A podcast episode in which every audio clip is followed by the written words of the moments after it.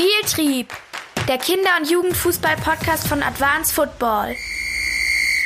Hallo und herzlich willkommen zu Spieltrieb Episode Nummer 15. Dieses Mal mit Oliver Faude von der Universität Basel.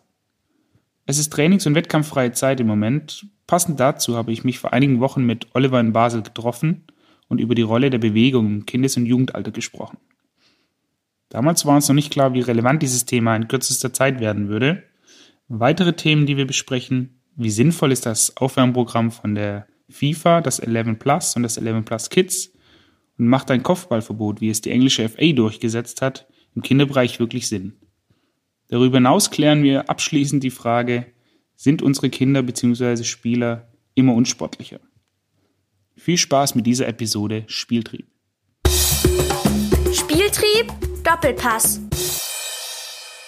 Hallo Oliver, schön, dass du da bist. Erzähl doch mal, wer bist du und was machst du aktuell? Hallo Joscha, vielen Dank für die Einladung. Ich bin Sportwissenschaftler, im speziellen Bewegungs- und Trainingswissenschaftler und arbeite am Department Sport, Bewegung und Gesundheit der Uni Basel. Dem Fußball bin ich seit 40 Jahren verbunden, als Kinderfußballer und Jugendfußballer, als großer Fan, selbst aktiver Fußballer und inzwischen seit Jugendtrainer. Gleichzeitig habe ich auch beruflich einen Großteil meines, äh, meiner Berufslaufbahn mit Fußball verbracht. Wissenschaftlich habe ich mich in dem Bereich habilitiert. Ich habe in der Sportmedizin in Saarbrücken gearbeitet, mit Tim Meyer zusammen, dem Nationalmannschaftsarzt, war lange Zeit für die Leistungstests der Juniorennationalmannschaften verantwortlich. Und in dem Zusammenhang, Fußball liegt mir auf allen Ebenen sehr am Herzen. Jetzt hast du im Vorgespräch erzählt, dass du jetzt am Wochenende ein Turnier hattest. Was war das denn? Ja, wir hatten die süddeutschen Futsalmeisterschaften und für das, dass wir ein sehr kleiner Verein sind, waren wir sehr glücklich, dass wir uns überhaupt für das Turnier qualifizieren konnten und dort gegen die äh, wirklich gute und starke große Mannschaften spielen durften. Okay. Seid ihr Erster geworden? Ah, nein, leider nicht. ah, okay, aber die Erreichung ist ja schon das mal Das war für uns ein großer Erfolg, ja. Wir hatten vor einigen Monaten die Antje Hofmann bei uns im Podcast und die war Mitverfasserin der Leipziger Positionen zum Nachwuchsleistungssport. Und da gibt es einen Satz, der für uns so extrem prägnant war und den wir auch immer gern her hernehmen als Beispiel. Eine vielseitige Grundausbildung ist die Basis für spätere Erfolge. Wie siehst du das denn? Welche Rolle spielt so eine, eine, allgemeine Bewegungsausbildung und auch Erfahrung im Kinder- und Jugendbereich, sowohl für mein weiteres Leben als normaler Mensch, aber auch als Sportler bzw. Fußballer?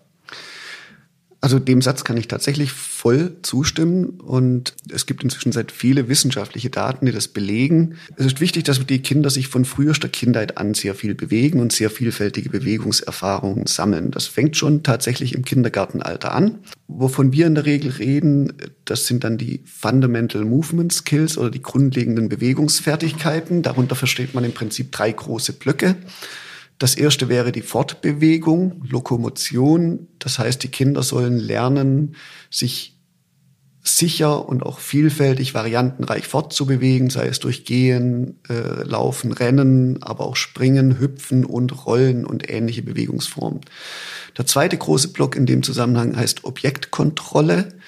Dort geht es darum, dass man mit Gegenständen oder Sportgeräten sicher und variantenreich umgehen kann. Wenn es um Fußball geht, denkt man natürlich sofort an den Fußball. Aber, und das gerade bei den ganz Kleinen, sollte man sehr, sehr vielfältige Sportgeräte benutzen. Das, äh, ganz viele verschiedene Ballformen kann man ne-, nehmen, Ballgrößen um den, und Ball, ähm, Gegenstände mit unterschiedlichen Gewichten, um den Kindern einfach auch da vielfältige ähm, Bewegungserfahrungen zu ermöglichen. Und inzwischen spricht man auch noch von der dritten Kategorie, das ist der Bereich Haltungskontrolle, Stabilität. Da geht es darum, dass die Kinder lernen, das Gleichgewicht zu halten, die Stabilität zu halten in dynamischen Situationen, wenn sie sich eben bewegen und mit Geräten umgehen müssen. Das sind so die wesentlichen Komponenten. Und gerade wenn's, wenn man mit den kleinen arbeitet. Ich habe eine Tochter, die ist dreieinhalb Jahre, die, das ist sehr, sehr explorativ, aber man muss sie ausprobieren lassen, man muss sie erleben lassen, weil wenn man, also die, sie hören nur auf, sich zu bewegen, wenn man sie aktiv stoppt, in der Regel. Jetzt ist es ja so, dass mittlerweile der Alltag von vielen jungen Spielern, speziell auch Fußballspielern, sehr bewegungseingeschränkt ist. Man sitzt in der Schule den ganzen Tag, man hat vielleicht ein, zwei, drei Stunden Sport in der Woche, dann als wirkliche Bewegungsphase nur noch das Fußballtraining. Und das geht ja dann auch oftmals nur 90 Minuten, manchmal auch zwei Stunden. Wie wirkt sich das denn für mich als Fußballtrainer ganz konkret aus? Muss ich mehr bieten quasi, um die, die mangelnde Bewegung, die sie jetzt im Alltag nicht mehr haben, zu kompensieren? Also grundsätzlich ist das tatsächlich ein Problem aus meiner Erfahrung. Ich habe auch schon zwei ältere Kinder, die jetzt auf der weiterführenden Schule sind. geht das mit dem mit der lange sitzenden Tätigkeit erst in der weiterführenden Schule los. Dieses vielfältige Bewegungsangebot gilt sicherlich auch schon früher, Grundschule. Ähm, da haben die Kinder oft noch nachmittags frei und können sich draußen bewegen. Wir würden sogar empfehlen, dass Kinder nicht nur einen Sport machen, also eben nicht nur Fußball spielen, sondern auch andere Sportarten ausprobieren, um auch dort Erfahrungen zu sammeln. Und das ist mindestens bis zur Pubertät tatsächlich empfehlenswert, hilft auf ganz vielen Ebenen, wenn sie eben nicht nur Fußball spielen. Ich kenne das Problem oder beziehungsweise was das Problem ist, es ist so, dass Kinder tatsächlich sehr, also wenn sie mal einen Sport haben, auch sehr früh diesen einen Sport machen. Das ist tatsächlich nicht sehr gut. Eine frühe Spezialisierung führt dafür, dass Kinder tatsächlich sich mehr verletzen, also bis zu 40 Prozent mehr verletzen später und auch oft früher aus dem Sport herausfallen und aufhören mit, mit einer Sportart. Wie, wie, also das ist wesentlich positiver bei Kindern, die eben mehrere Sportarten betreiben. Woran liegt das? Dass sie früher ausscheiden, dass die Verletzungshäufigkeit steigt? Das können wir nicht hundertprozentig sagen. Mit der, bei der Verletzungshäufigkeit äh, kann es sein, dass wir sehr viele einseitige Bewegungsmuster haben, dass die Kinder eben nicht die Vielfalt an Bewegungserfahrungen sammeln, die sie dann auch in komplexeren Situationen schützen können. Je mehr verschiedene Bewegungserfahrungen man sammelt, ähm, desto besser ist der Körper auch auf viele Belastungen später vorbereitet. Und beim Dropout kann es damit zusammenhängen, dass es natürlich dann irgendwann immer, wenn es immer nur die eine selbe Sportart ist, dass möglicherweise Motivationsverlust später da ist. Und in dieser einen Sportart vielleicht auch die Konkurrenz einfach größer wird und man nicht mehr so gut mithalten kann. Und deshalb die Kinder rausdroppen. Genau. Gibt es speziell für den Fußball Sportarten, die dem positiv entgegenstehen. Also man nimmt jetzt, der Klassiker ist ja ganz oft, er spielt Fußball in jungen Jahren und parallel noch Tennis zum Beispiel, weil es auch eine, eine, eine Ballsportart ist und sich das ja ganz oft gut, gut zusammenpasst. Oder ist es da dann relativ egal, was man für einen anderen Sport macht? Also das könnte ich jetzt mit, mit wissenschaftlichen Daten nicht beantworten. Ich persönlich würde sagen, das ist wahrscheinlich eher egal. Ähm, Fußball, Tennis ist tatsächlich eine häufige Kombination. Das war es bei mir in der Kindheit auch. Und was wir bei uns in Freiburg oder hier in der Gegend im Südschwarzwald haben, oft ist eben die Kombination Fußball-Skifahren. Dann das sollte, äh, das, das kommt dann gerade in der Wintersaison manchmal zu Konflikten, wenn die Kinder am Wochenende dann auch mal gerne Skifahren und eben nicht für das Fußballspiel zur Verfügung stehen. Aber es ist trotzdem natürlich zu empfehlen, dass die Kinder genau das machen, dass sie verschiedene Sportarten aus, ausprobieren und verschiedenes lernen. Genau. Was bedeutet das jetzt nochmal, um da zurückzukommen, für mich als Trainer konkret? Wie kann ich quasi die, die allgemeine Bewegungs- oder Grundausbildung in mein Training integrieren? Das ist eine sehr gute Frage. Es ist nämlich tatsächlich so, dass es empfehlenswert ist. Kinder machen oft nur einen Sport und Fußball ist einfach die Sportart, die am häufigsten betrieben wird. Wenn die Trainer sich damit beschäftigen, was kann man andere, für andere Dinge noch machen, außer Fußball spielen. Ähm, gerade in den jungen Jahren ist das wichtig. Also erstmal andere Ballsportarten, die ich ins Training integrieren kann. Ähm, mit denen ich arbeiten kann. Ich kann auch Tennisbälle in mein Training integrieren. Ich kann Dinge mit, mit also Wurfspiele machen. Es gibt zum Beispiel Elemente aus, aus dem Turnen oder Athletikbereich, Akrobatikbereich, die ich machen kann. Es gibt die Trendsportart Parkour. Da kann ich mir tolle Sachen auf dem Fußballplatz überlegen, die ich, die ich einbauen kann, die Spaß machen, bei denen die Kinder komplett anders gefordert werden als bei der Sportart Fußball. Und ich kann trotzdem eine wirklich spannende Trainingseinheit machen, bei der die Kinder wirklich sehr, sehr viel Spaß haben. Und es ist kein Ball dabei und deshalb diese generelle Forderung, dass in jedem Training immer ein Ball dabei sein muss, würde ich so streng als falsch erachten. Ich kann sehr gutes Training machen, auch mal völlig ohne Fußbälle und die Kinder kommen mit freudigen äh, Augen nach Hause am Schluss. Wie würdest du, wenn du das irgendwie in Zahlen ausdrücken müsstest, würdest du sagen, angenommen, man hat dreimal die Woche Training mit seiner Mannschaft im D-Jugendalter oder im C-Jugendalter. Einmal in der Woche müsste für 20 Minuten müsste so eine, eine allgemeine sportliche Ausbildung gegeben sein. Wäre das was oder gäbe es da Empfehlungen, die du herausgeben kannst oder sagt man, nee, das ist eben noch nicht so wissenschaftlich abgesichert?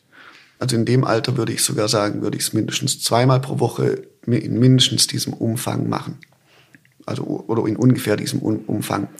Dazu gehört dann auch, dass man in dem Alter sicherlich schon sehr sinnvoll auch ein spezifisches Athletiktraining einbauen kann, gerade wenn es um Fußball geht, Fußballer geht, die dreimal pro Woche trainieren, dann ist es meistens ein höheres Niveau in dem, also das ist sicherlich ein höheres Niveau in dem Level und da muss auch eine entsprechende athletische Grundausbildung sein.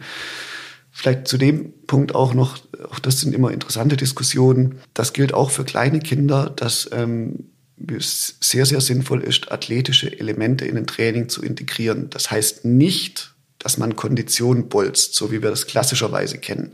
Aber ich kann viele Dinge mit dem eigenen Körpergewicht machen, Kräftigungsübungen, die in einen Parcours, in ein Staffelspiel integriert sind, bei denen die Kinder gar nicht merken, dass sie im Prinzip ein Krafttraining machen, ähm, sondern sie haben Spaß, äh, sie haben einen Wettbewerb mit den anderen, in einem Staffelwettbewerb beispielsweise. Und es ist einfach anstrengend, aber sie haben Spaß und äh, spielen mit ihren Kollegen und trotzdem haben sie äh, Athletik gemacht. Ist dieses Kräftigungstraining dann zwangsläufig die klassischen Stabis, die man kennt und die auch vom DFB so ein Stück weit vorgegeben? Oder könnte man diese Kräftigung auch deutlich spielerischer vermitteln? Also es gibt sicherlich ähm, Stabilitätsübungen. Also ich kann im Gleichgewichtsbereich auch spielerisch etwas machen, bei dem es um Körperstabilität am Schluss geht, mit Sprüngen und entsprechenden Landungen, bei denen ich etwas vorgebe. Ich kann eine klassische Übung, zum Beispiel äh, aus dem Athletiktraining, sind die Burpees. Das heißt, ich gehe aus dem Stand in den Liegestütz und wieder hoch und mache noch einen Strecksprung. Das kann ich in einen Parcours ganz einfach integrieren, indem ich ein Hindernis baue, unter dem die Kinder drunter durch müssen und danach ein Hindernis, über das die hinüber müssen. Dann habe ich im Prinzip die Grundform eines Burpees schon integriert. Wenn das in eine Staffel integriert ist, ich mache das Spaß spielerisch und ich habe eine Kräftigungsübung. Jetzt gibt es ja manchmal Fälle, da bin ich mir als Trainer nicht ganz sicher, wie ich, wie ich seiner, seiner Grundausbildung als, als Sportler quasi noch ein bisschen weiterhelfen kann. Also gibt es für mich klare Punkte, wo ich sage, okay, wenn der Fehlerbild XY hat, im Laufen zum Beispiel oder in der Rumpfstabilität oder im Oberkörper, weil er immer so sehr nach vorne gebeugt ist. Gibt es da klare Punkte, wo ich sagen kann, wenn er das Problem hat, dann mache ich das dagegen, damit sich das gut entwickelt? Oder ist das dann ein bisschen arg weit gefasst? Hm, das ist eine sehr schwierige Frage. Ich halte sie tatsächlich für ein bisschen weit gefasst. Also es gibt für die klassischen motorischen Fertigkeiten und Fähigkeiten, klassische sportmotorische Tests, die sind gut evaluiert. Wenn die standardisiert äh, durchgeführt werden, dann kann man sicherlich sinnvolle Aussagen tätigen. Wir machen beispielsweise hier in Basel jedes Jahr testen wir alle Basler Grundschüler, die in die Grundschule kommen, die sechs bis siebenjährigen seit jetzt sieben Jahren inzwischen Zeit. Das sind 1400 Kinder ungefähr pro Jahr. Für diese Kategorie haben wir für die klassischen, für ein paar der klassischen sportmotorischen Tests Referenzwerte, wo wir ganz klare Aussagen treffen können, das ist gut, das ist nicht so gut und das ist definitiv verbesserungsbedürftig. Für die meisten gängigen sportmotorischen Tests gibt es Referenzwerttabellen über mehrere Alterskategorien. Das ist auch so. Womit ich ein Problem habe, ist, wenn tatsächlich ein Trainer, und da schließe ich mich mit ein, auf Basis einer subjektiven Einschätzung oder möglicherweise eines wenig standardisierten Tests oder aufgrund des Bauchgefühls meint, Defizite zu erkennen, die unbedingt behoben werden müssen. Solange es normalerweise keine Einschränkungen oder Beschwerden gibt, spielt sich das meistens im Rahmen der biologischen Entwicklung ab. Und wenn ich das Gefühl habe, da ist tatsächlich ein größeres Problem, dann sollte das wahrscheinlich ärztlich abgeklärt werden. Aber, auf, aber ich möchte nicht irgendwelchen Kindern Defizite andichten, bei denen ich mir nicht sicher sein kann, dass sie tatsächlich da sind. Also dieses pauschale, pauschale Urteil, das ich meinem, weiß ich, meinem Zehner zum Beispiel oder meinem Sechser gebe und sage, so, du musst jetzt ab sofort zweimal am Tag dehnen für 15 Minuten zum Beispiel deine Oberschenkel Vorderseite, weil du da so verkürzt bist, deshalb machst du das jetzt. Das wäre nicht, nicht wirklich zielführend. Dass, ähm, wenn es keinen Grund dafür gibt, also wenn das Kind keine Beschwerden hat, wenn es keine Einschränkungen dadurch hat und wenn es nur mein subjektives Empfinden ist, nein Das ist, wobei denen vielleicht noch ein ganz anderes, in dem Zusammenhang vielleicht auch kein so gutes Beispiel ist. Ähm, also ich den mit meinen Mannschaften seit, ja, also habe eigentlich noch nie gedehnt. Hm. Also dieses klassische Dehnen, was man kennt, von dem her das ist ja durchaus auch heute nicht, also eigentlich fast schon nicht mehr umstritten, ob denen sinnvoll ist oder nicht. Hm. Zur, zur Verletzungsprovision und da ein Stück weit ja auch zum, zum Thema denen kommen wir ja nachher noch. Wie kann ich denn meine Spieler, und dann ist es ja ein Stück weit auch die Eltern, weil die ja einen großen Faktor darstellen, wie kann ich die denn unterstützen, damit sie wiederum ihre Spieler oder ihre Kinder unterstützen, quasi noch ein lebendigeres Umfeld zu haben, in dem sie sich bewegen, dass sie noch mehr Sport machen. Gibt es da so zwei, drei Tipps oder Aussagen, die die Wissenschaft trifft?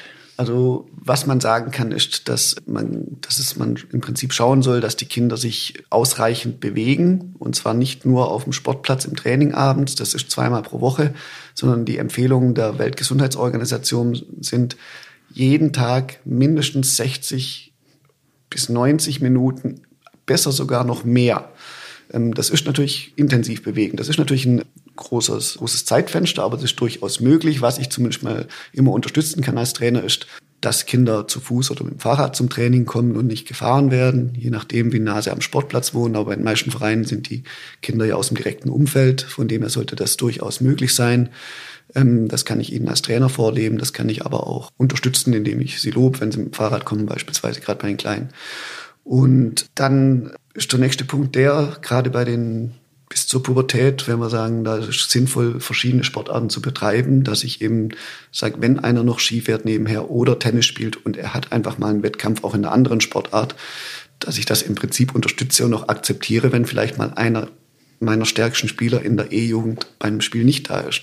Dann spielen die anderen mehr und der hat eine Erfahrung in einer anderen Sportart gesammelt. Damit kann ich es unterstützen. Von Seite, von, von Vereinsseite aus äh, ist es sicherlich hilfreich. Also ich kann sie im Training zum freien Kicken animieren, kann sagen, geht am Wochenende mal kicken zusammen oder wenn ihr keine Mittagsschule habt vom Training, trefft euch zum Kicken. Das weiß ich von meinen Jungs, dass sie es äh, häufiger machen und das kann ich unterstützen und da ist von Vereinsseite vielleicht auch gut, wenn mindestens die Plätze offen sind, dass äh, die Kinder nachmittags auch hin können. Also ich weiß, bei meinem Verein, da geht das, da, ist mittags immer was los auf dem Platz. Und ich denke, das macht Sinn, wenn solche Möglichkeiten noch vorhanden sind. Dann haben wir wieder den Bolzpla das Bolzplatzkind. Das, das glaube ich absolut auch. Und das ist auch ein großer Faktor, dass Sportstätten einfach nicht mehr zugänglich sind für Kinder. Ähm, wird ja immer der Versicherungsgrund vorgeschoben. Aber wenn ich mich dran erinnere, 2006, glaube ich, war es, als der DFB zur WM diese Soccer Courts aufgestellt hat, überall im Land, die teilweise heute immer noch benutzt werden. Ähm, jetzt mittlerweile heruntergekommen sind, nicht mehr gepflegt. Aber das war einfach so eine Maßnahme, wo man die, die Kinder, völlig egal, ob es dann tatsächlich auch Fußballer waren oder andere Kinder, ja, dazu animiert hat und denen einen Rahmen gegeben hat, wo sie sich bewegen konnten.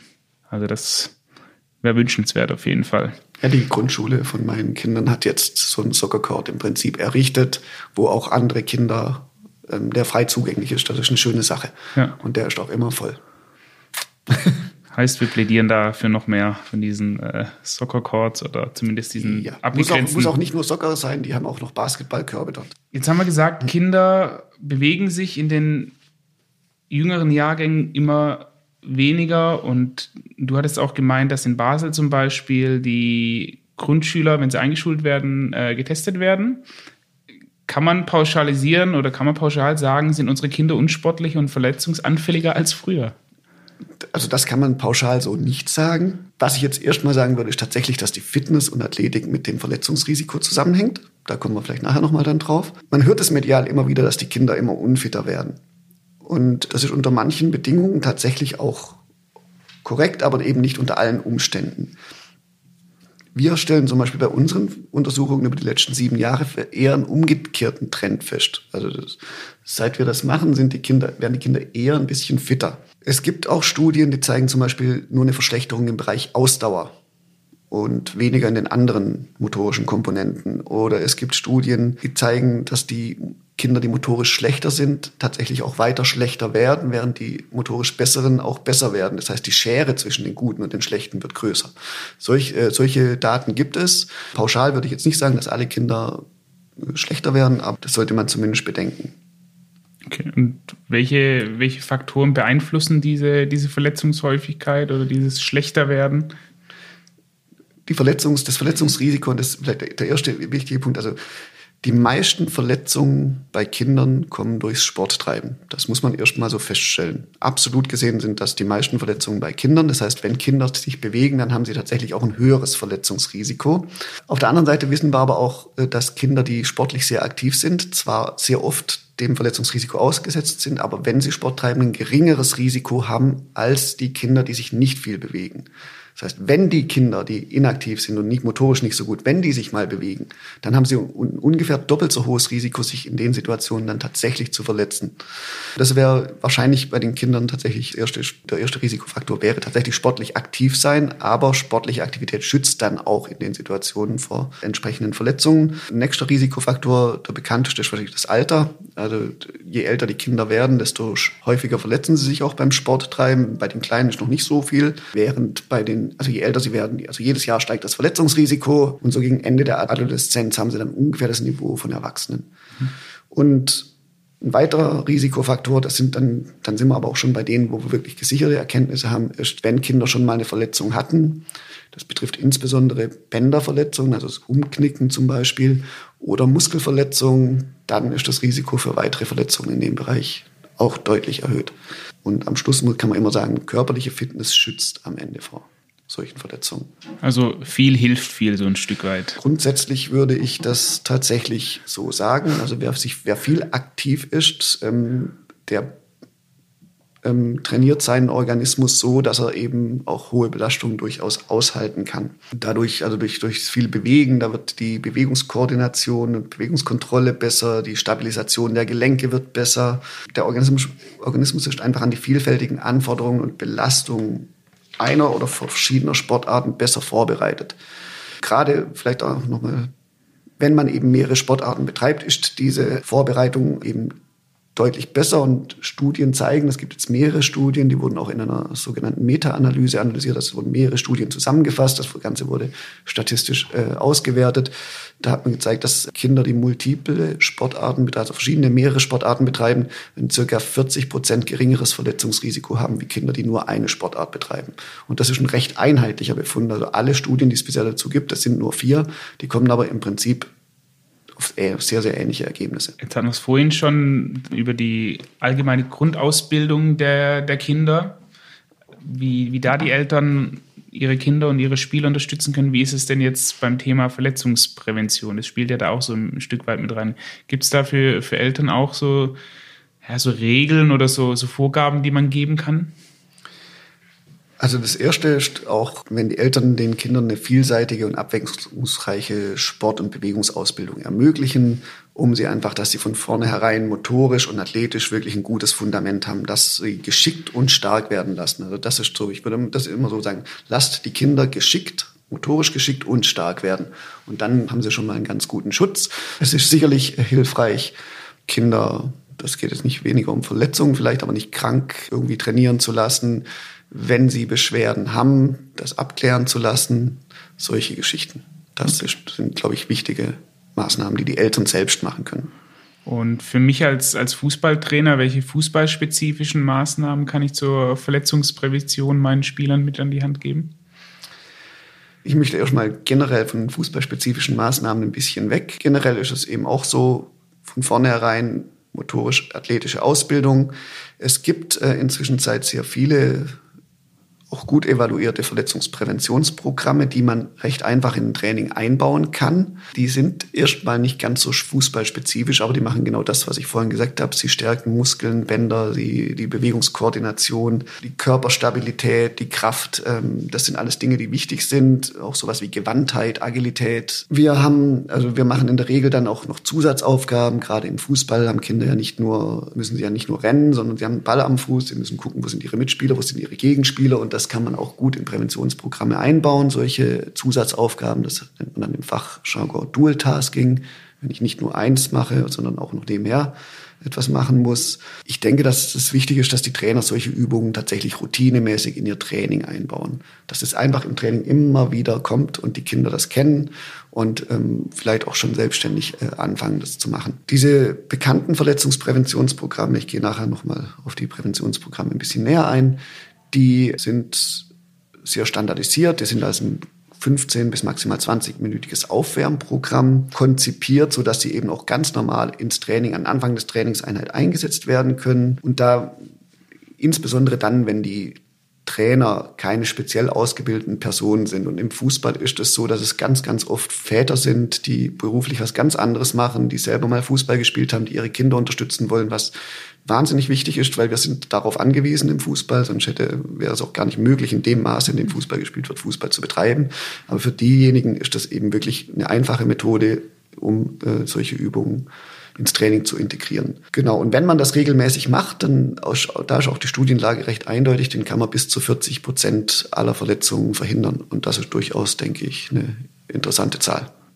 Meinst du mit diesem Programm des 11 Plus von der, von der FIFA oder ist das nochmal ein spezielles? Das 11 Plus Programm, das ist das bekannteste wahrscheinlich, das es gibt. Das beinhaltet insgesamt drei Teile. Das fängt an mit einem einfachen, lockeren Laufprogramm, in das aber schon Stabilitätsübungen integriert sind. Dann kommt ein Hauptteil, dem gibt es Kräftigungs-, Sprung-, Gleichgewichtsübungen für den ganzen Körper und am Schluss kommen noch mal ein paar Laufübungen, die dann schon intensiver sind die dann das Training ins Training über, übergehen sollen. Das wurde von einer Expertengruppe aus ganz verschiedenen wissenschaftlichen Disziplinen unter Leitung der medizinischen Forschungsabteilung der FIFA entwickelt und inzwischen seit in wirklich vielen Studien evaluiert und hat eben recht einheitlich diese Effekte gezeigt von ungefähr 40 Prozent weniger Verletzungen. Das Programm ist allerdings konzipiert für Kinder ab 14 Jahren und älter und Erwachsene. Wir haben hier in Basel war das Studienzentrum auch in, mit zusammen, in Zusammenarbeit mit der medizinischen Forschungsabteilung der FIFA ein 11 plus Kids konzipiert, in dem wir versucht haben, das Ganze ein bisschen mehr auf die kleineren Kinder, also wir haben das für 7- bis 13-Jährige konzipiert. Das Programm ist insgesamt etwas kürzer, es enthält mehr Übungen mit Ball, aber beruht im Prinzip auf denselben Prinzipien. Wir haben dann ein großes Projekt gemacht in vier Ländern, das war hier in der deutschsprachigen Schweiz, in Tschechien, in einem Teil von Deutschland und in einem Teil der Niederlande und haben mit 4000 Kindern im Prinzip eine randomisiert kontrollierte Studie gemacht und konnten tatsächlich zeigen, dass wir 50 Prozent aller Verletzungen in diesen Altersklassen E, F, E und D-Jugend verhindern konnten. Und bei den schweren Verletzungen, die zu einer Ausfallzeit von länger, mehr als einem Monat führen, konnten wir sogar drei Viertel verhindern. Im Vergleich zu einem zu dem, was die normalerweise als Aufwärmen im Training machen. Die Teams, die äh, das Programm absolviert haben, die haben im Prinzip nur ihr Aufwärmen durch das Programm ersetzt, während die anderen das normale Aufwärmen gemacht haben, wie immer. Mhm. Und wir hatten tatsächlich deutlich weniger Verletzungen. Und wir konnten hier in der Schweiz, will ich mit den Schweizer Daten zeigen, weil das über das Gesundheitssystem tatsächlich einfach möglich ist, dass wir auch mehr als 50 Prozent der Gesundheitskosten, der anfallenden Gesundheitskosten im System reduzieren konnten. Und ich denke, das sind schon Zahlen, die sollten das überlegenswert machen, ob man es nicht doch ins Training integriert. Ein Punkt, der vielleicht auch noch hilft, neben der Verletzungsreduktion, wir wissen auch inzwischen seit aus tatsächlich inzwischen seit vielen Studien, wenn man solche Verletzungspräventionsprogramme macht, die wirklich den Fokus haben darauf, Verletzungen zu verhindern und in jeder Trainingseinheit nur 15 Minuten in Anspruch nehmen, dann verbessert sich nicht nur die Verletzung, sondern habe, dann habe ich auch Zugewinne im Bereich Kraft, im Bereich Gleichgewicht und auch im Bereich Schnelligkeit. Und da würde jetzt wahrscheinlich jeder Trainer sagen, okay, wenn die Kinder schneller werden, durch einen wirklich relativ geringen Reiz, dann ist das auch nochmal eine gute Zusatz, ein Zusatzeffekt. Und das heißt, man hat auch noch im Bereich Leistungsfähigkeit sehr positive Effekte durch solche Programme. Wir werden das 11 Plus und das 11 Plus Kids auf jeden Fall auch in die Show Notes packen, dass ihr euch das runterladen könnt. Wie Olli zeigt gerade schon drauf in seinem Büro. Das, äh, ich nehme gerne ein Exemplar mit, wenn du mir das mitgeben willst. Ähm, wie, mitnehmen. danke dir. Wie muss man sich das vorstellen? Ihr habt bei der Studie, ihr habt, habt das instruiert und habt gesagt, ihr macht das jetzt und dann ist von der nächsten, von der einen Einheit auf die nächste wurde es komplett besser und alle Kinder waren gesünder, fitter und verletzungsanfälliger oder braucht es eine, eine Phase der, der Adaption? Also wir haben das über eine ganze Saison gemacht und haben mit Saisonbeginn begonnen. Unsere Studienassistenten, die mitgearbeitet haben in dem Projekt, sind einmal zu jedem Verein, haben eine Vorstellung des Programms gemacht, insgesamt zwei Stunden. Wir haben ein Manual gehabt für dieses Programm und wir haben auch eine Kurzversion gemacht, die laminiert war, die man immer auf den Platz mitnehmen konnte mit Bildern, dass man immer wusste, was, was kommt jetzt. Und haben gesagt, wir bitten euch, dieses Programm zu machen. Wir sind uns auch bewusst, dass es vielleicht nicht immer geht. Wir empfehlen es zweimal pro Woche zu machen. Sie hatten dann eine Online-Plattform, in der Sie sowohl die Trainingsbeteiligung der Spieler eintragen konnten, als auch die Verletzungen. Und Sie hatten einen Button, den Sie ankreuzen konnten. Und wir haben Sie das, ob Sie das Programm in dieser Einheit gemacht haben oder nicht. Und wir haben Sie gebeten, das ehrlich zu beantworten. Und auf Basis der Rückmeldungen, die, also in, die im Durchschnitt haben sie weit weniger als zweimal pro Woche gemacht, gehen wir tatsächlich davon aus, dass das plausibel ist und auch ehrlich beantwortet wurde. Und wir waren dann auch tatsächlich auf, anhand dieser Daten in der Lage zu gucken, ab wann kommt es denn zu diesem präventiven Effekt und haben festgestellt, zweimal pro Woche, was immer empfohlen wird, ist sehr gut. Da haben wir die größten Effekte wenn man mehr macht, das gab auch Vereine, die öfters trainiert haben, die haben dann auch teilweise mehr gemacht, steigt der Effekt nicht mehr großartig an. Ab anderthalb Mal pro Woche, also sechs Mal pro Monat, hat man wirklich schon sehr ordentliche Effekte. Also das würden wir momentan mindestens empfehlen. Und wir haben dann über die Saison geguckt, wie viel, wie, wie viel Verletzungen passieren in diesen Teams, die das Programm machen und im Vergleich zu den Teams, die das Programm nicht machen. Macht es den Kindern auch Spaß oder freuen die sich dann, weil das Programm nicht kindgerecht ist, doch mehr aufs Rundenlaufen zum Aufwärmen? Also Rundenlaufen ähm, ist, glaube ich, nicht mehr so State of the Art. Bei, bei vielen Trainern ähm, es sind dann eher Aufwärmspiele, die gemacht werden. Die sind sicherlich auch sehr beliebt bei Kindern. Ich habe hier noch einen Kollegen ähm, an der Uni in Basel, der im selben Verein wie ich trainiert und zu der Zeit, als wir das Programm konzipiert haben, also auch da waren verschiedene Leute beteiligt. Es waren Physiotherapeuten, es waren ähm, Psychologen, Epidemiologen, Sportwissenschaftler, Ärzte beteiligt bei der Entwicklung des Programms, die auch schon sehr viel Erfahrung bei solchen Programmen haben. Und mein Kollege und ich, wir haben damals eben Kinder in genau diesen Altersklassen trainiert und haben im Training ganz, ganz viel ausprobiert. Was können wir machen? Was geht? Was geht nicht? Was akzeptieren die Kinder? Was nehmen sie an? Was nehmen sie nicht an? Und so, wir hatten auch Pilotprojekte, Pilotstudien und haben uns Rückmeldungen von den Kindern geholt. Welche Übungen machen Spaß? Welche machen nicht Spaß? Haben dann die jetzige finale Version ist tatsächlich eine überarbeitete Version aufgrund der Rückmeldungen von Trainern und Kindern. Und so denke ich, dass es machbar ist. Das sind ein paar Übungen, die sind anstrengend, aber es ist eben auch dann eine Challenge für die Kinder. Gibt's, wir haben viele Zuhörer, die so extrem wissbegierig sind und dann auch ab und zu mal Rückgebung, äh, Rückmeldung geben wollen zu dem, was sie dann ausprobieren. Gibt es da eine Anlaufstelle von seitens der FIFA oder von der Uni Basel, wo man sich, wo man sich diesbezüglich mal melden könnte? Oder? Also grundsätzlich bin ich über Feedback durchaus auch froh. Was wir jetzt gemacht haben, das ist aber relativ neu. Und zwar habe ich das hier mit einem Mitarbeiter zusammen gemacht. Wir haben Videos erstellt also es gibt schon welche in englischer Sprache aus Neuseeland. Wir haben jetzt wir haben jetzt nochmal eigene gemacht, weil wir ein paar Dinge auch nicht so gut fanden an den Videos.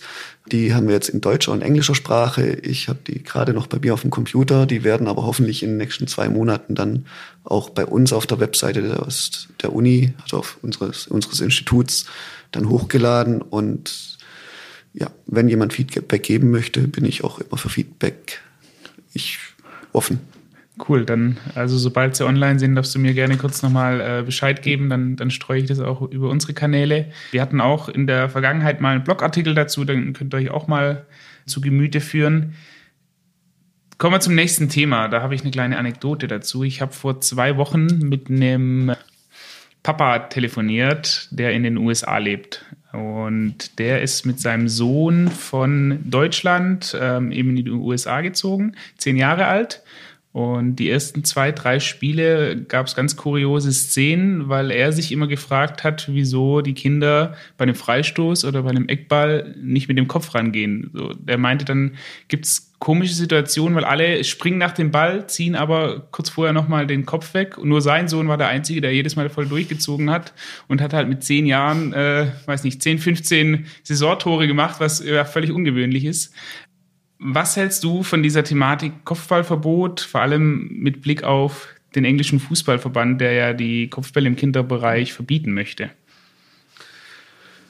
Also meines Wissens äh, hat das schon im Regelwerk geändert, also es wird kommen in England. Wie du schon gesagt hast, der englische Fußballverband ist nicht der erste, sondern es war US Soccer vor vier Jahren, glaube ich, die das eingeführt haben, ein Kopfballverbot im U bis U11. Mhm. und die Empfehlung bis U13 nicht Kopfbälle zu trainieren. Es war sehr intensiv diskutiert und um auch ein bisschen umstritten und der, die FA ist der erste der Big Five, also äh, Spanien, England, Italien, Frankreich, Deutschland, die das tatsächlich umgesetzt haben. Ich weiß, dass es in den anderen Verbänden auch diskutiert wird, aber zu dieser drastischen Maßnahme konnte sich noch kein Verband hinreißen lassen auch bis jetzt eben die FA, aber es gibt durchaus ähm, Gründe, die dafür sprechen. Also in, im Zusammenhang mit der FA-Entscheidung wird immer wieder eine britische Studie zitiert, ähm, die festgestellt haben, dass ehemalige Fußballer, Profifußballer ein deutlich höheres Risiko für eine Demenzentwicklung haben als die Normalbevölkerung, also 3,5 mal so viel und, im Bereich, äh, und für eine Alzheimer-Demenz ist die, ist die Rate sogar noch höher. Und ähnliche Studien mit ähnlichen, äh, vor allem mit ähnlichem Hintergrund gab es auch früher schon. Das waren, das, die waren die Basis für die Entscheidung von US Soccer. Es gibt Studien, die legen nahe, dass es möglicherweise zu einer Veränderung der Hirnsubstanz kommt bei äh, ehemaligen Profifußballern zu einer Einschränkung der kognitiven Leistungsfähigkeit, auch der motorischen Leistungsfähigkeit, gerade im Bereich Balance. Die Gründe dafür sind sicherlich nicht eindeutig und auch noch umstritten. Es kann mit, im Wesentlichen mit zwei Dingen zusammenhängen, die da meines Wissens diskutiert werden. Also entweder tatsächlich direkt die hohe Anzahl an Kopfbällen, die stattfinden, wo, wobei ein einzelner Kopfball in der Regel kein allzu großes Problem darstellt, ähm, aber die Häufigkeit eben dann sozusagen, dass immer wieder ein kleines Mikrotrauma vorkommt, die dann chronisch problematisch werden können, dass das eben das Problem darstellt. Inwiefern das jetzt bei Kindern ein besonderes Problem ist, das wissen wir meines Wissens eben nicht genau. Was wir sagen müssen, Kinder sind eben keine kleinen Erwachsenen, die können wir nicht sozusagen trainieren, wie wenn sie kleine Erwachsene wären. Kinder haben beispielsweise, gerade die Jüngeren, im Verhältnis zum Gesamtkörper einen recht großen Kopf und recht schweren Kopf und eine recht schlecht ausgebildete Nackenmuskulatur und von dem her können die Effekte von Kopfballspiel eher größer sein. Wie die langfristigen Folgen sind, wissen wir auch nicht genau, aber es kann tatsächlich Auswirkungen auf die kognitive Entwicklung haben, möglicherweise. Und das wäre nachteilig oder sicherlich schlecht und das wünschen sich die Eltern auch nicht. Und von dem her finde ich es tatsächlich durchaus bedenkenswert, dass man hier die langfristige Gesundheit der Kinder vor eine spezielle Fußballtechnik stellt. Ähm, das ist nachvollziehbar. Der zweite Punkt ist der, der kritisch sein könnte. Das sind akute Kopfverletzungen. Und wenn ich eben ein Kopfballspiel habe und mehrere Kinder zusammen zum Kopfball hochgehen, dann ist einfach die Gefahr da, dass es zu Zusammenstößen kommt, direkt Kopf an Kopf oder Kopf an Arm. Man kennt den hohen Ellbogen aus dem Profifußball, der ja auch inzwischen seit schärfer bestraft wird. Aufgrund von wissenschaftlichen Daten übrigens, die das festgestellt haben, dass das ein Problem ist. Und es gibt auch Daten, die zeigen, dass durch die Einführung dieser Maßnahme, dass der hohe Ellbogen mit Geld bestraft werden soll, ähm, die Anzahl der Kopfverletzungen zurückgegangen ist. Also das ist durchaus sinnvoll. Und solche Direktzusammenstöße können zu Gehirnerschütterungen führen und zu schwerwiegenderen Verletzungen, die dann eben auch am Ende die beispielsweise kognitive Leistungsfähigkeit von Kindern beeinflussen können. Das sind, denke ich, die wesentlichen Gründe, die zu diesen Diskussionen und auch Entscheidungen dann geführt haben. Wir wissen auch, also wir haben selber unsere Daten hier aus, ähm, die im Zusammenhang mit dem Verletzungspräventionsprogramm entstanden sind, ausgewertet und haben festgestellt, es kommt, es gibt tatsächlich verhältnismäßig wenig Kopfverletzungen. Aber es gibt eben durchaus ein paar Gehirnerschütterungen und was wir festgestellt haben und was dann das Problem ist, ist, dass die nicht ordentlich diagnostiziert werden, beziehungsweise auch nicht ordentlich behandelt. Wir hatten einen Fall von einem, einem schweren Zusammenstoß am Kopf. Wir hatten immer mit äh, bei schweren Verletzungen Kontakt mit den Eltern und haben nachgefragt, gibt es eine ärztliche Diagnose, was ist genau passiert, wie geht es dem Kind? Und da kamen dann auch solche Aussagen wie, ach, das macht unserem Kind nichts, das kann das ab, das kommt schon öfters mal vor. Und das ist ein Problem. Also wenn was am Kopf ist, dann ist das ein Appell wirklich an alle, die im Kinderbereich trainieren. Nehmt das ernst. Und es gibt jetzt auch eine andere Studie, die zeigt, es kommt zu wenig Kopfbällen im Kinderfußball. Das ist von norwegischen Kollegen gemacht worden. Die haben Spielbeobachtungen gemacht, die zeigen, es gibt eigentlich wenig Kopfballsituationen und das ist auch beruhigend und gut. Das sehen die als Argument, dass man nicht unbedingt Kopfbälle verbieten muss, weil es eh schon so selten vorkommt. Wir haben hier jetzt eine Studie gemacht, in der wir geguckt haben im Training. Wir haben bei 20 Trainingseinheiten mit verschiedenen Trainern ähm, mit Video beobachtet und geguckt, was passiert und haben auch festgestellt, es kommt eigentlich kaum zu Kopfbällen in diesen Trainings Allerdings hatten wir bei den 20 Trainingseinheiten eine Trainingseinheit, in der kam es zu einer sehr, sehr hohen Anzahl an Kopfbällen, weil ein spezifisches Kopfballtraining gemacht wurde. Und das äh, ist etwas, worauf ich, dann, worauf ich dann tatsächlich auch eher verzichten würde. Wie machst du es dann, dann ganz konkret bei deiner, bei deiner Mannschaft? Du weißt ja jetzt quasi alles, äh, könntest dir ja Lösungen, Maßnahmen daraus ableiten. Wie handhabst du das? Wir machen kein spezifisches Kopfballtraining. Wir forcieren das Ganze auch nicht. Wir verbieten es aber auch nicht. Wenn die Kinder, wenn die Kinder sind bei uns tatsächlich nicht mehr schon U17, wenn sie mit dem Kopf zum Ball gehen, dann ist das okay. Aber wenn sie beispielsweise auch bei einem langen Abschlag, das sind mit die gefährlichsten Kopfbälle, weil die Bälle mit hoher Wucht über eine große Strecke von oben runterkommen. Wenn sie den Kopf wegziehen, selbst wenn ein Gegentor fällt, ist das für mich in Ordnung. Wir haben eine recht reduzierte, also wir haben zweimal 90 Minuten Training pro Woche und wir legen den Fokus auf die Beine und versuchen die Spieler dort möglichst gut zu machen. Dann brauchen wir gar nicht so viel Kopfbälle spielen. Das ist so meine Strategie. Hm. Genau. Aber ich weiß selbst, ich weiß bei Gegnern, die trainieren spezifisch äh, Standards mit Kopfbällen und so weiter. Wir haben tatsächlich manchmal ein Problem im Verteidigen solcher Situationen, aber wir können noch damit leben. Gibt es da ganz konkrete Empfehlungen, die du jetzt aussprechen würdest? Äh, angenommen, der DFB ruft jetzt morgen bei dir an und sagt, Oliver, schreib uns mal drei Empfehlungen zu dieser Thematik raus, die jeder Breitensport- und Kindertrainer versteht. Also der DFB wird bei mir nicht anrufen, der wird bei anderen Kollegen aus der deutschen Sportmedizin anrufen, die sich da viel besser auskennen, als ich es tue und wird dort sehr, sehr gut beraten sein, was man zu tun hat. Ich persönlich würde tatsächlich dazu plädieren, andere Schwerpunkte im Training zu legen als das Kopfballspiel und dann gar nicht mehr trainieren oder wenn man es trainiert, es gibt ja auch den Klassiker, man fängt mit Luftballonbällen äh, zum Beispiel an oder mit leichten Schaumstoffbällen. Das, also wenn man es macht, dann würde ich es so machen, ähm, in der Tat, ich persönlich habe einfach ein bisschen Respekt vor den Situationen, in denen dann es nicht mehr kontrolliert ist, im, wenn sie es dann im Training machen oder im Spiel und wenn sie mit dem Kopf mal zusammenrasseln, das ist wirklich ein größeres Problem. Hm. Und das, aber wenn man es macht, fängt man mit leichten Bällen an äh, und um einfach die richtige Technik zu schulen. Man, können, man kann auch argumentieren, es gibt auch manche, die sagen, man macht einfach eine, auch wichtig ist ähm, eine gute Schulung der Nackenmuskulatur, man diese auf, diesen Aufprall auch abfangen kann, mit muskulär abfangen kann. Das ist durchaus möglich und machbar.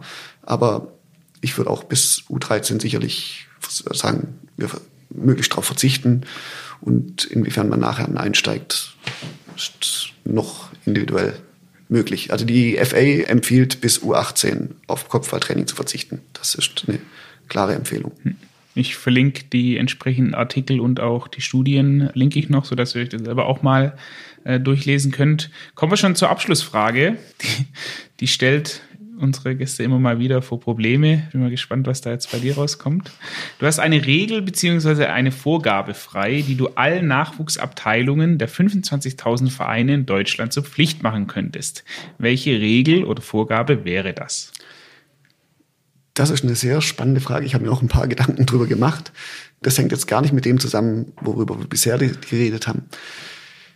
Mir ein persönliches Anliegen ist es tatsächlich, dass die Kinder besondere Förderung erhalten, die biologisch im Nachteil sind. Das Thema hattet ihr auch schon sicherlich äh, in einem Podcast, glaube ich auch. Es gibt oder in der kindlichen, die kindliche Entwicklung ist sehr, sehr unterschiedlich. Und es fängt auch schon relativ früh an, dass manche Kinder, die biologisch Retardierten, körperlich nicht in der Lage sind, mit den im gleichen Jahrgang spielenden Spielern mitzuhalten. Und die fallen irgendwann raus und oder haben dann automatischweise in den zweiten und dritten Mannschaften im Verein sind die schlechteren Trainer, das ist normal, oder die unerfahreneren, nicht ausgebildeten Trainer und fallen so weiter zurück. Und mir wäre es ein Anliegen, dass diese Kinder nicht vergessen werden, sondern dass tatsächlich gute Trainer damit beauftragt werden, sich um diese Kinder zu kümmern und dass den Kindern auch ausreichend Spielzeit und gute Trainingsmöglichkeiten gegeben wird. Weil ich glaube, da sind viele dabei, wenn sie mal körperlich aufholen, wenn sie dann mal knapp 20 sind, dass die richtig gute Fußballer wären, wenn sie früh schon richtig gefördert würden. Man muss sich nur mal im, vor Augen halten, dieser biologische Unterschied kann gerade im Bereich der Pubertät fünf Jahre sein. Das heißt, wir haben in einer Altersklasse einen Spieler, der schon biologisch sehr weit ist, der wäre möglicherweise biologisch ein B-Junior, während der andere biologisch noch ein E-Junior ist und die spielen in derselben Altersklasse. Und der E-Junior kann fußballerisch noch so gut sein, das wird kein Mensch erkennen, weil er keine Chance hat. Und das ist ein Anliegen, das mir wirklich sehr, sehr am Herzen liegt. Und ich finde, die Vereine sollten dort mit guten Trainern auch arbeiten, wo es eben nicht um die Erfolge geht in den Altersstufen. Gibt es da für dir eine, eine, Empfehlung, auch für vielleicht für Verbände, um zu sagen, hey, das können wir noch weiter unterstützen? Weil der Verein, der tut sich natürlich schwer, er tut sich ja schwer, schon Trainer für alle Mannschaften zu finden und danach zu sagen, okay, jetzt starte ich Mannschaft Nummer drei, vier, fünf noch mit einem noch besseren Trainer aus als der aus der Mannschaft eins. Also hättest du da noch einen weiteren Tipp oder eine Maßnahme? Du hast mich gefragt, was ich den Vereinen auferlegen würde. Das, aber das ist halt ist natürlich im, im, Prinzip auch unrealistisch, das so zu machen. Möglicherweise hilft ein bisschen Einsicht an mancher Stelle. Ich persönlich äh, fände es gut, wenn beispielsweise, es gibt ja die Möglichkeit, mit ärztlichem Attest Kinder in jüngeren Jahrgängen spielen zu lassen, die körperlich noch nicht so weit sind. Das wird sehr selten genutzt. Das sollte möglicherweise vereinfacht werden. In der Schweiz ist es, glaube ich, so, dass die zwei oder drei kleinsten eines Jahrgangs im nächstjüngeren Jahrgang mitspielen dürfen. Das wäre eine ganz einfache Regelung oder zumindest teilweise ist das so. Also das sind so Dinge, die könnte man von Verbandsseite tatsächlich auch machen. Es gibt jetzt im englischen Nachwuchsfußball, auch in England, das sogenannte Biobanding. Auch da sind sie in der Schweiz sehr intensiv dran, die Kollegen aus Macklingen, sich damit zu beschäftigen, indem eben tatsächlich versucht wird, die Kinder nach biologischer Alterskategorie zusammenzufassen und nicht mehr nach äh, dem klassischen kalendarischen Alter. Das sind sicherlich sehr, sehr sinnvolle Maßnahmen. Also beim Biobanding wird das über von der zu erwartenden Erwachsenengröße weg. Da wird mhm. das die Größe der Eltern genommen und mit Formeln wird das dann errechnet und dann sagt man, okay, wenn sie wie viel, wie viel Prozent davon haben sie und die Kinder, die im selben Prozentwert sind, die spielen zusammen und so kriegt man biologisch gleich alte Mannschaften, ungefähr gleich alte Mannschaften.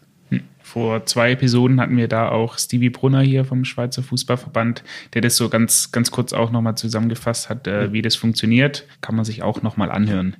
Ja, Oliver, dann danke ich dir für deine Zeit, für die Beantwortung der Fragen und wünsche dir weiterhin alles Gute und natürlich auch als Trainer viel Erfolg weiterhin mit deiner Mannschaft.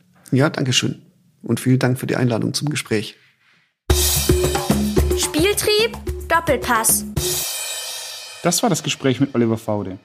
Weitere Infos findest du wie immer auf unserem Blog advance.football/blog. Für die besondere Situation im Moment haben wir uns einige neue Formate überlegt. Zum Beispiel einen Livestream, den wir zweimal die Woche auf YouTube streamen. Dabei kommen Fußballtrainer aus NLZs genauso zu Wort wie Wissenschaftler und Entscheider aus dem Kinder- und Jugendfußball.